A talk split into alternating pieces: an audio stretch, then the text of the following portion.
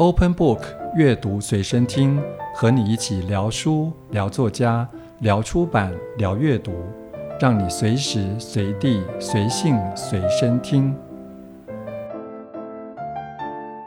Hello，大家好，欢迎再度回到阅读随身听，我是主持人邱显忠。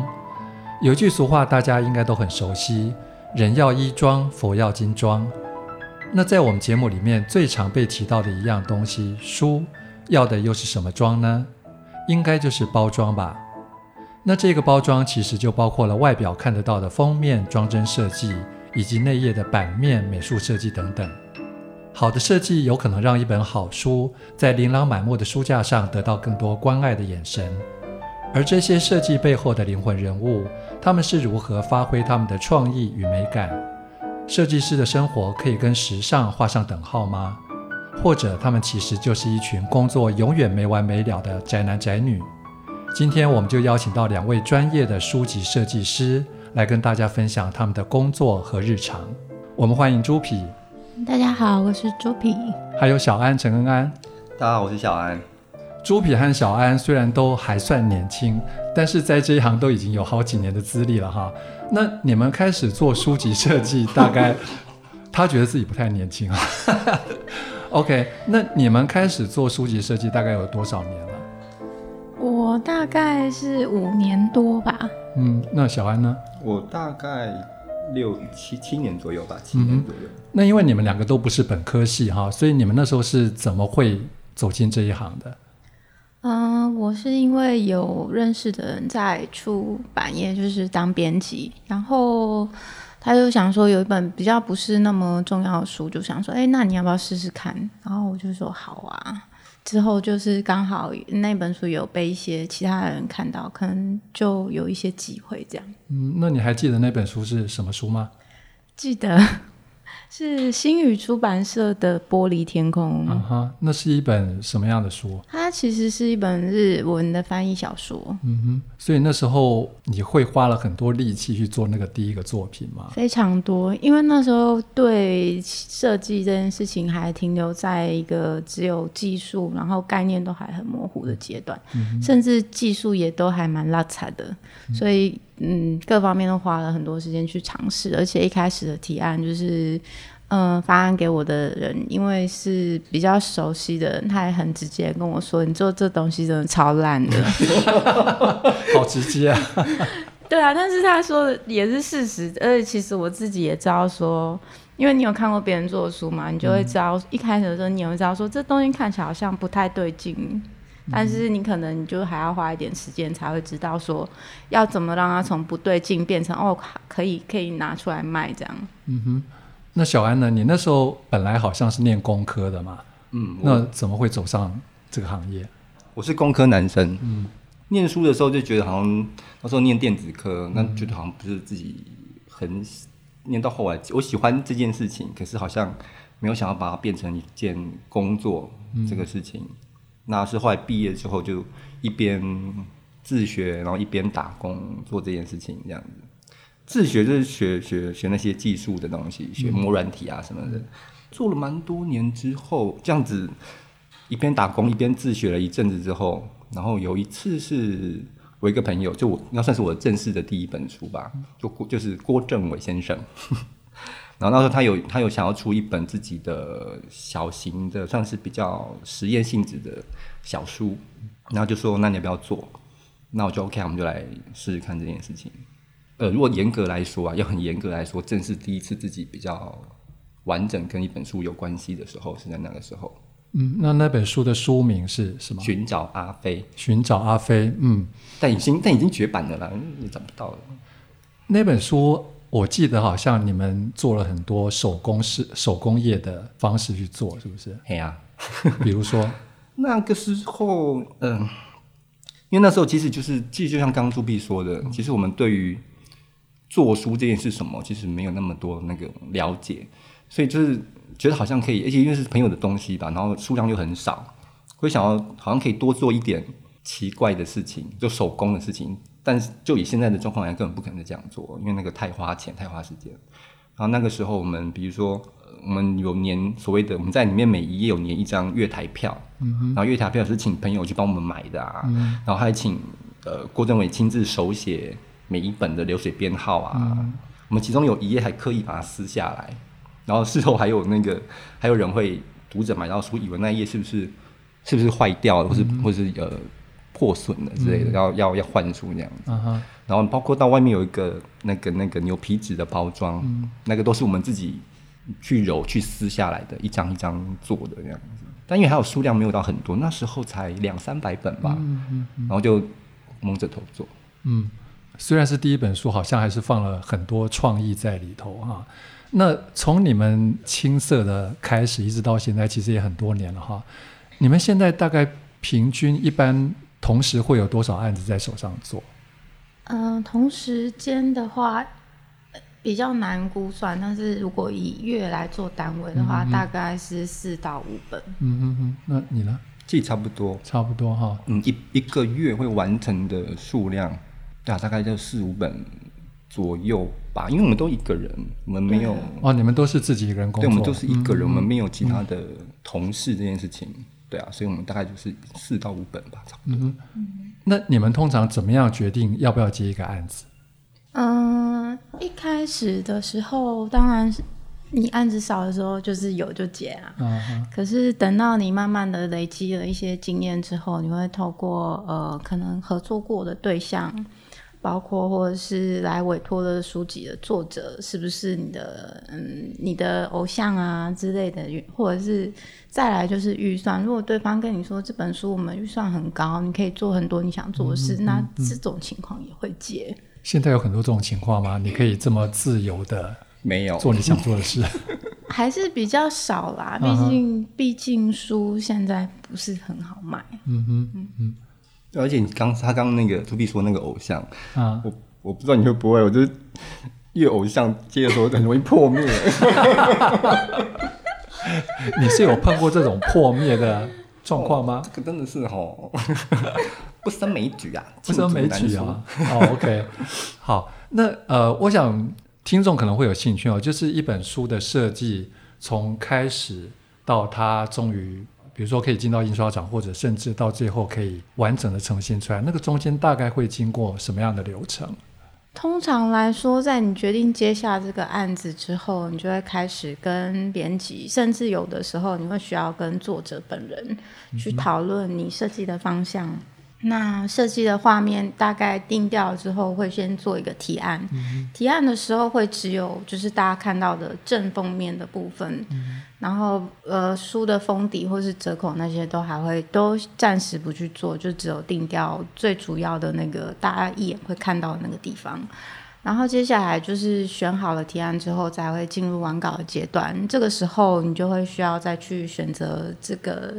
嗯，书本的纸材啊，或者是用什么样的方式去印刷跟加工，最后才是把它送到印刷厂。嗯哼，但其实他刚讲那么轻松，我觉得，我觉得你真的是避重就轻 所以其实还有很多眉角，是不是？对，而且我我觉得最困难的其实就是前面那一段，你跟那个。比如从你决定要接这个案子，嗯，一直到你提案真的丢到编辑那边的时候的这段时间是最痛苦的，嗯，就是你会花很多时间，你要去 Google，你要去问，你要去请教，你要不，你你你，你说 Google 是 Google 什么？作家的八卦，很有 Google 他的人生啊，或者他可能出过什么书，或者他是不是得过什么奖，或者他他可能提过什么东西，或是他在书里面提过的什么东西，嗯嗯，或者是他可能。他可能讲了一个你很不熟的理论，嗯嗯，或是讲了一个你不太确定的东西，你不太认识的一件事情的时候，你就必须要，就是你因为不懂这个东西，你就想要你要理解它，你才才有办法抽出一个重点来当做你封面的元素去执行这个案子。等于是你要做足功课，先去了解这个作家，甚至包括他以前所有的作品。对啊，维基真是我们的好朋友，维基啊，亚马、嗯、如果是外国书，亚马逊一定要上，嗯，然后。这其实中前面有很多的前置作业要做，然后一直到真的提出去，其实那段时间我一直都觉得是工作里面最辛苦的部分。刚刚有大概讲了一些流程，那就是也许我们可以进入一些细节啊，就是在这个过程里面，因为你们一定会跟很多人需要沟通，包括编辑，包括作者啊，那这个跟人的沟通过程中间，其实一定会有很多磨合、妥协，甚至摩擦。啊，那那个状况大概会是怎么样？嗯，就像一开始说的，其实我做这个行业的时候是比较有一点年纪，有一点年纪的，嗯，所以相对来说，其实，在社会上该受的那种磨练啊，嗯，或者是挫折，嗯，我都比较习惯了，所以其实我在摩擦方面。老实说，当然心里面的气是会有，可是你是不是一定要把它发出来？其实不一定，因为有时候你去发那个脾气的时候，嗯，可能到最后书做出来了，你也不开心，然后编辑也不开心，作者也不开心，没有一个人开心的情况下，你也会觉得说，那你这白就等于是白忙一场。所以后来我都会想说，那至少。不管这个东西做出来，我觉得它是好或是不好，至少作者是开心的，那也就算了。嗯哼，我我我还是会偶偶尔会吵架啦，嗯、就是也不是真的就是跟他骂脏话那种吵架，就是我想说你可不可以不要这样？呃，什么样的状况会让你有这样子的反应？字再帮我加大个十级。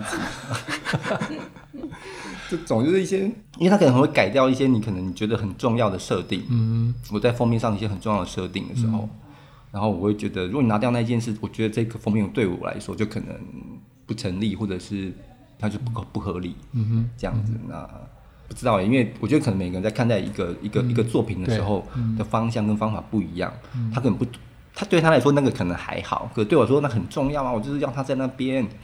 这样子，或者我就是要这个颜色，嗯，这样子。对，我觉得其实我们虽然说做设计是感觉是比较偏向艺术跟感受性的东西，嗯，可是其实对做设计的人来说，设计是很需要逻辑的，嗯，所以我们不太能接受说，因为我不喜欢这种理由，就觉得听了很荒谬。就是当然你喜欢不喜欢也很重要啦，可是它就很不合逻辑啊。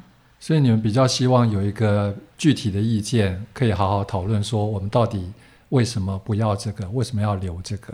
对，如果你可以说服我的话，其实我觉得修改都是没有问题的。嗯、可是你不能只是单纯的说，嗯，我不喜欢呢、欸，那我就会觉得莫名其妙啊。嗯，对啊，其实你知道，我对那个苏 P 刚说没有错，就是他们很爱说，哦，我觉得字太小，嗯、这种字。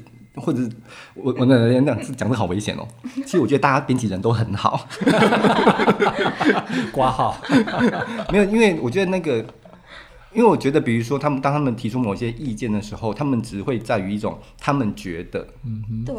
可是你知道，有时候比如说哦，有好一本是字体大小这件事情好了，对我来说很很多时候重点不是在于它字多大或多小，而是它要怎么样被看见。嗯哼，它如果它即使它不用很大。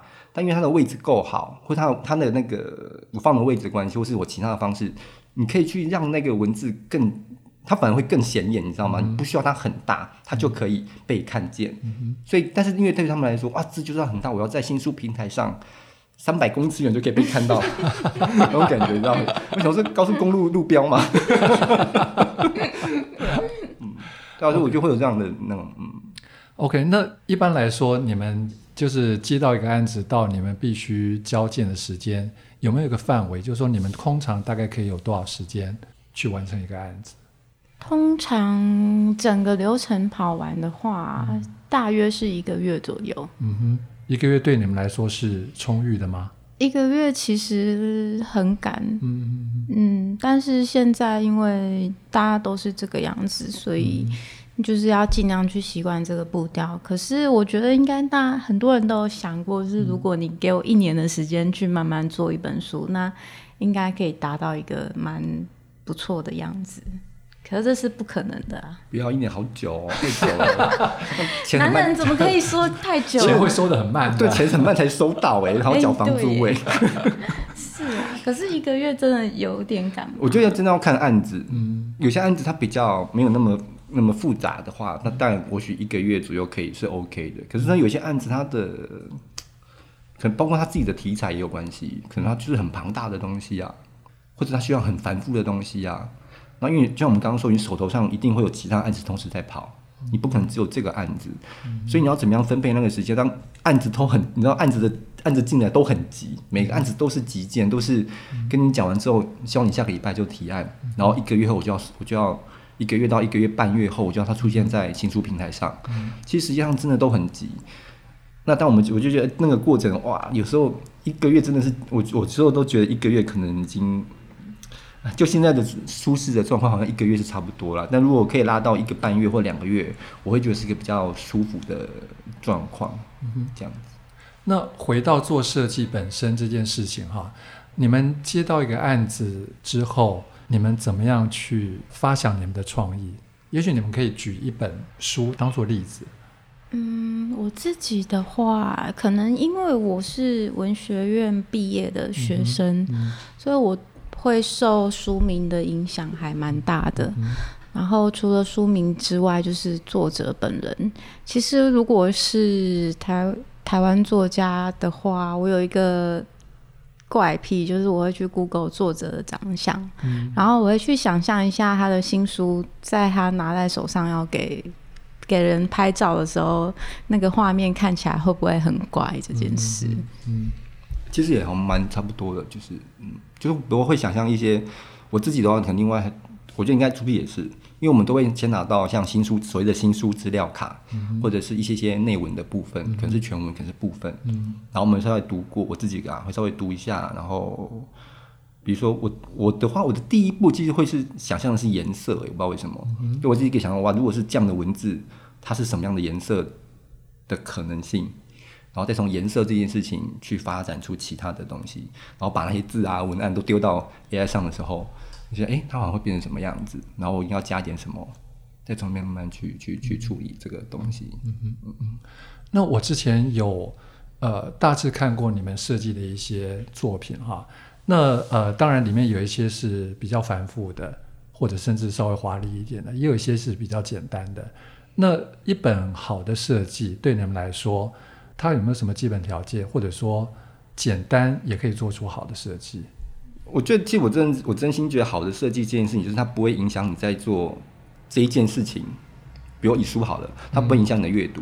嗯、对我来说，这很重要。嗯、或者是，就比如有人提过的一张设计的很好的椅子，它是不会让你感觉到它它的好，它这么的好，因为它就是当你坐上那张椅子的时候，你可以很自在的处理你的可能是工作或是吃饭好了，不管。嗯就很很自在的处于你要做的那一件事情里面了，你会很享受坐在椅子上这件事情了，所以你你甚至可能根本不会感觉到这张椅子设计的真好这件事情。嗯、那我觉得书籍就不只是书籍啊，我觉得很多的设计很多时候也会在它除了长得很好看之外，嗯、那就是这个不会让人有在进行这件事情的时候被感，因为这个设计就感到有困难，除非他是故意的，除非他是刻意让你产生困难度。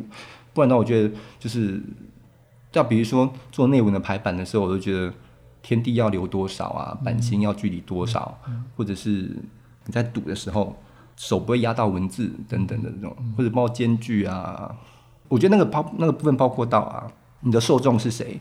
如果今天我的受众是十几岁的小，是二十岁的小的年轻人好了，他们眼睛比较好，所以我字体在一般的尺大小之下是没有问题的。可是如果今天我的受众，我的 TA 是五十岁甚至可能更长一点的长辈的话，我的字体一定要拉大，就是这些可能不会被使用者感受到的部分，我觉得是是是我自己啦，在做设计的时候还蛮重要的一件事情。嗯哼，对，的确，我想一般人接触到一本书的时候，即使他比较细心一点，可能大部分的人会注意到的是封面或整个书的设计，但是你刚刚讲那些内页，包括。字体大小或字句怎么安排，可能一般读者他比较不会特别去注意到。像作品你自己在做设计的时候，是不是也会考虑到这一些？是，其实我觉得一个书它的外表再怎么漂亮，就也是有限度的。你会买一本书，通常还是想要看里面的内容。嗯。所以我觉得。嗯、呃，那而且我们做很多都是文学书，就整本都是字的。那其实这个时候排版是非常重要的。在我比较早的时候，其实有犯过一些类似的错误，譬如说在明体跟黑体的搭配，我没有掌握好那个那个尺寸，因为黑体看起来是会比较大的。那就后来就有读者反映说，嘿，他在读的时候会觉得字好像忽大忽小。即使我设的字迹是一样的，那这个疏忽就会造成读者在阅读的时候感觉到不舒服。包括我现在在就是书设计做久了之后，我再去看一些比较久以前的那个文学小说，尤其是字多的，在那个行距跟字距的设定不是那么去照顾到读者的阅读感受的时候，我我真的会觉得我读不下去。然后，所以我觉得其实反而内文的。设计是比它的外在还要更重要，因为那才是读者真的会去看最久的地方。嗯、可是这件事很吊诡，我觉得，因为你你知道，我我都有时候觉得出版社好像很在意那个封面够不够吸睛，可是你卖的其实是内文，或者是比如说他们会喜欢书不要太厚，所以你知道，像比如说我都会我很我会很担心说有一些字它可能有些书它可能有。十几甚至二三十万字，嗯、很厚的书，它一一排起来就是标说四百页，可能五百页都有可能的书，嗯、就是像枕头一样。嗯、我想说这么厚的书，然后你一翻开满满都是字的时候，读者看的压力不是很大吗？对，嗯，我觉得就是那个东西的拿捏其实是很有趣的，就是然后怎么样不要让它太厚，但是你又可以让照顾到你读者在阅读的时候的那个舒服这件事情，不会有压迫感，嗯、不会觉得被打扰。对。嗯，我觉得有时候那个东西是很，它是很细微。有时候我们调整真的是一点点、一点点在处理它，嗯、都是，嗯，都是不到一厘米的方式在处理的时候，我就觉得压力好大哦。嗯、其实，对啊，其实这些东西虽然是细节，读者也不一定会直接感受到，但当他读一本书的时候，舒不舒服，其实那个感觉是很直接的。那讲到细节，其实还有另外一个东西，我觉得可能也是读者不一定会注意到，就是纸。就是说，你们怎么样去决定？就是说，你们要挑什么纸，或者说这个纸到底适不适合这一本书？嗯，通常的话，我会根据这本书它是一个比较快速娱乐性的，还是说像那种经典文学小说这种这样子的性质来划分。当然，这里面也会有预算的考量在里面。可是，在情况允许之下。我会希望说，如果这本书今天它就是卖一个时效性，那读者可能看完了，他就希望可以送人或者什么的。那这个时候我不会去挑太昂贵的纸，就是它可以是耐用，然后平价又好又好处理的纸。我觉得这样去挑适合这本书的性质跟它的价钱的纸，才是对这本书是最好的。其实就是像你刚刚说那种人要就是衣服的那个衣装的概念，嗯、就是如果你这个衣服你只是很普通每天要穿的 T 恤好了，嗯、跟你要参加婚礼的衣服，嗯，跟你要参加什么大型的出什么宴会好了，你的你选的衣服，纵使看起来可能类似的东西，你肯定也会有不一样的价位上到你自己穿起来舒适度的选择。嗯、那我觉得这个事情真的也是像这样子，有些书就像刚刚出 P 说的，它可能是比较娱乐性或是比较。快速的，它的东西又可以比较快，嗯，那给它的东西可以你在选择上，你可以不用那么那么那么成本不用那么高。嗯、那反过来的是，呃，或者是比如说，如果它是像那种你是可以让人家上厕所的时候读的书，嗯、你的纸的选用可能要更耐用，或者是不用那么那么高级，因为它可能因为受潮纸就烂了，那也不行啊。或者如果它是一本可以你需要静下来好好读的书，我们的确会在纸的选择上可能多一点点。手感上的东西，让你可以在阅读的时候有一些不同的经验。因为纸真的是有，真的是有便宜有有贵的，而且那个落差真的很大。嗯，因为台湾台湾当然有它特殊的气候状况，像这些比较细微的条件，是不是也会影响到纸的状况，或者说选择？会啊，如果像现在夏天这种台风快要来的时候，嗯、就不能印描图纸，因为不会干。你在你在讲我吗？不是，我之前我真的有在这种季节的时候提说，哎、嗯，我要用什么纸？他说，可是印刷厂说现最近都下雨，那个不会干。对啊，就不能用的。还有像漫画纸也是啊，那个都会做，都会起，那个真的是你只要放在厕所一下，你弄，然后刚好洗个一两上就会皱掉吗？就是在海岛的设计师还要就是看气象预报来选择，还有送印，不然不然不会干啊。对啊，我们除了水逆之外，还要看天气。对啊，你看以前《新少年快报》放在厕所，《少年快报》漫画都皱的跟什么一样，还闪勾，小黑点有没有？对，OK。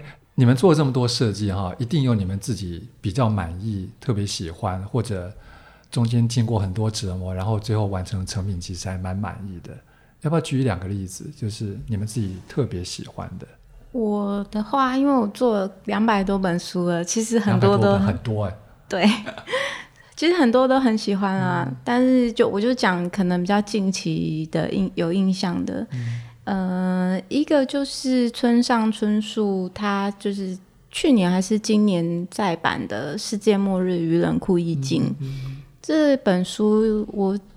我在做的时候，因为是从选址开始去发想，所以我觉得在后续的手法上有一些跟以往比较不一样的经验，嗯、所以是我自己觉得还蛮喜欢的。那过程的话，其实在跟编辑的讨论是蛮顺利的，只是在档案上，嗯、呃，处理的会比较细一点，所以辛苦的部分大概是在这里而已。嗯，可不可以再多讲一点？就是你说处理的比较细是哪一些部分，或者说？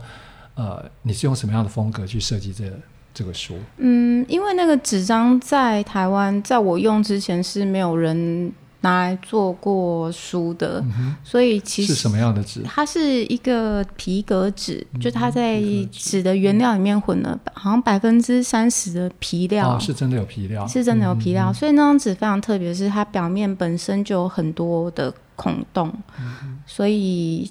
它的给人的质感是非常的特殊的，而且它跟这那个故事里面描述的那种异世界的感觉，我觉得非常的吻合。因为，嗯、呃，好像市面台在至少在台湾，好像没有其他的只是像这样混入了异物的感觉。然后，所以这这也是我自己觉得说，这张纸选的还算蛮合这本书的调性。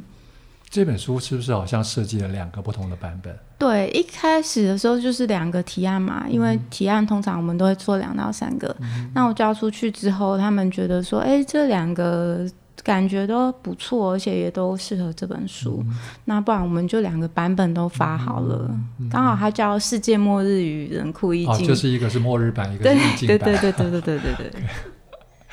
那小安你呢？看访纲是写那个。是写那个吴宇轩的《随地腐朽》，但其实那本我也非常，我自己非常非常喜欢。那本书很难得，我应该是我如果不讲刚郭政委那一本那个《寻找阿飞》的话，嗯、应该很难得有一本是我可以哦，几乎整本你可以想象到的部分，我都几乎。负责的差不多了，嗯、那时候还帮吴宇轩拍照啊。嗯、事实上，我就网上说，K K 不是本科系的，我就为了这件事去买一台相机来拍他，然后跟他约早上一大早在我房间拍摄，觉得超害羞，还指定他要穿白色的洋装。你为什么害羞？因为他算你的偶像吗？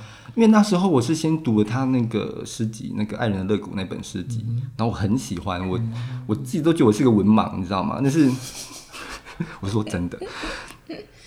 然后我觉得我好像有点荣幸，可以看得懂这一件事情，嗯，好像看看懂了一点什么，嗯、然后刚好真的就刚好又可以他的下一本就是丢到我手上来处理，然后我对那时候就对吴宇轩有很非常多的想象跟我想要做的事情，嗯、然后我那时候第一个直觉就是我想帮你拍照，我不知道为什么那时候拿到我我想帮你拍照，嗯、然后笑屁呀、啊，对啊，感觉很像摄影摄影师要约 美眉。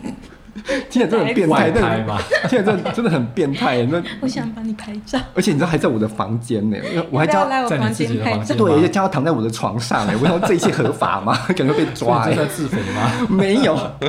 然后那个就是那个那个状况，我还记得，因为我对那个东西的想象很太完整了。我真的是早上拍，我我跟他约早上拍照，我大概我然后早上拍完，我下午其实我就把提案的部分。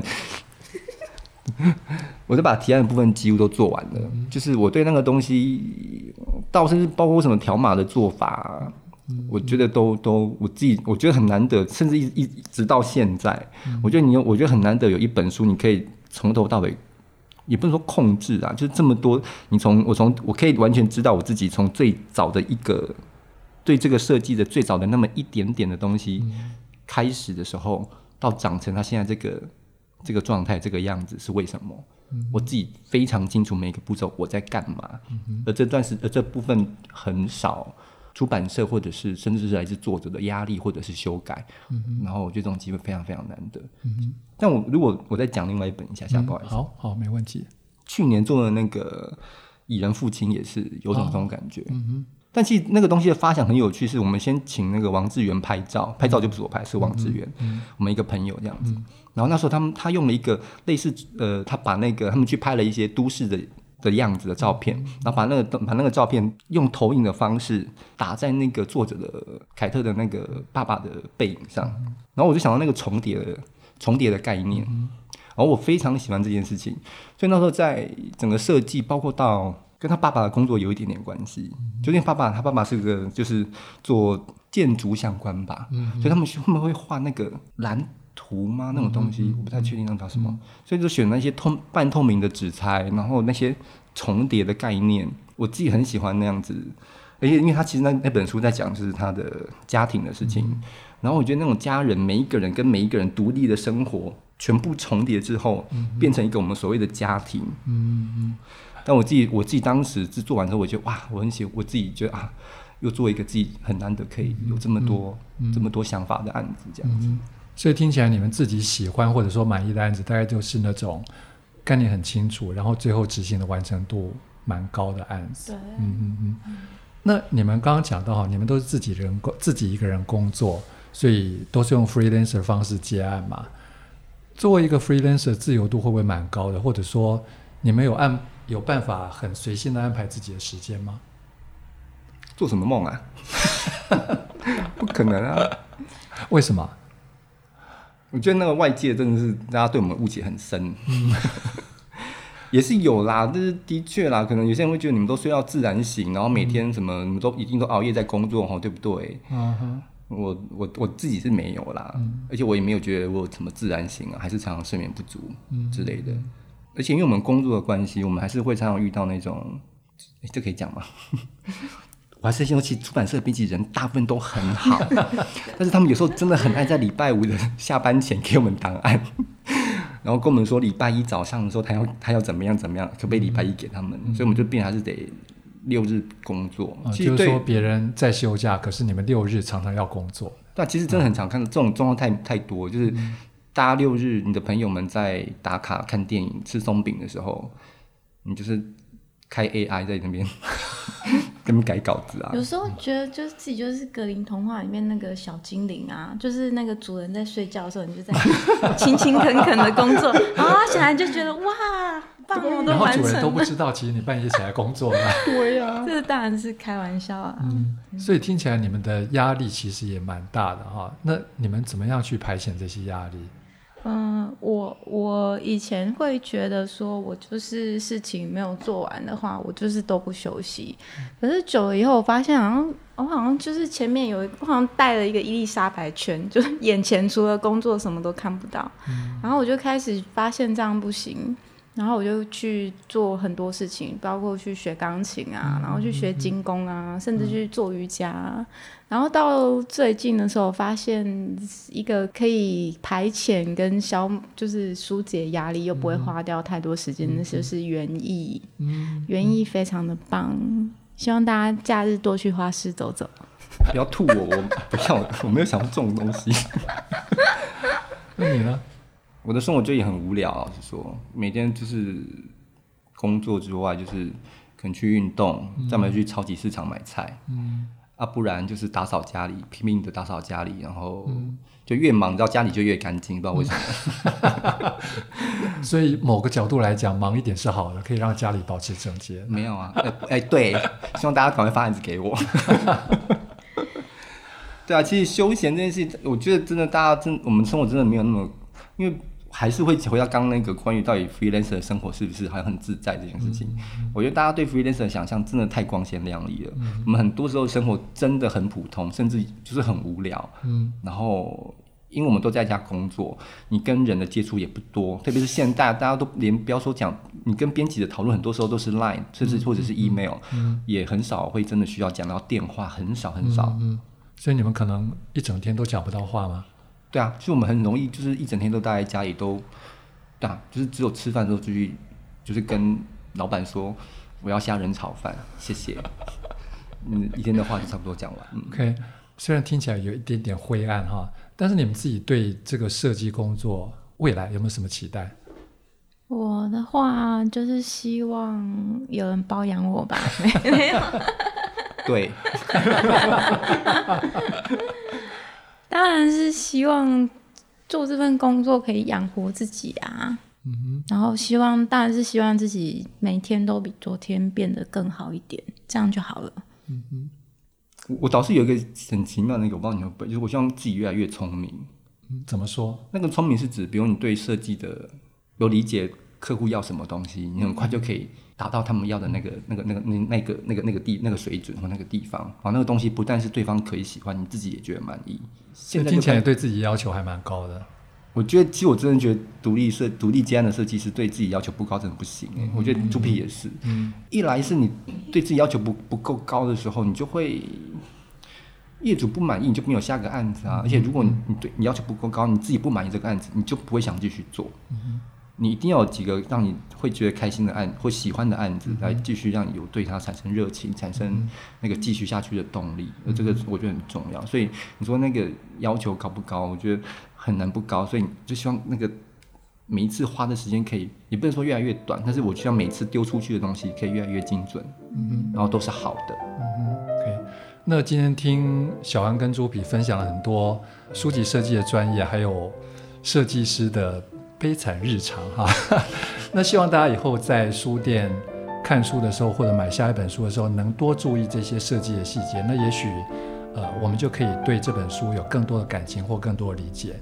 好，那今天谢谢小安跟朱皮来到我们的节目哈，也欢迎各位听众在听过这个节目之后，可以到 Open Book 的脸书专业去留言，给我们一些意见。谢谢，谢谢大家，谢谢主持人，谢谢大家，拜拜，拜拜。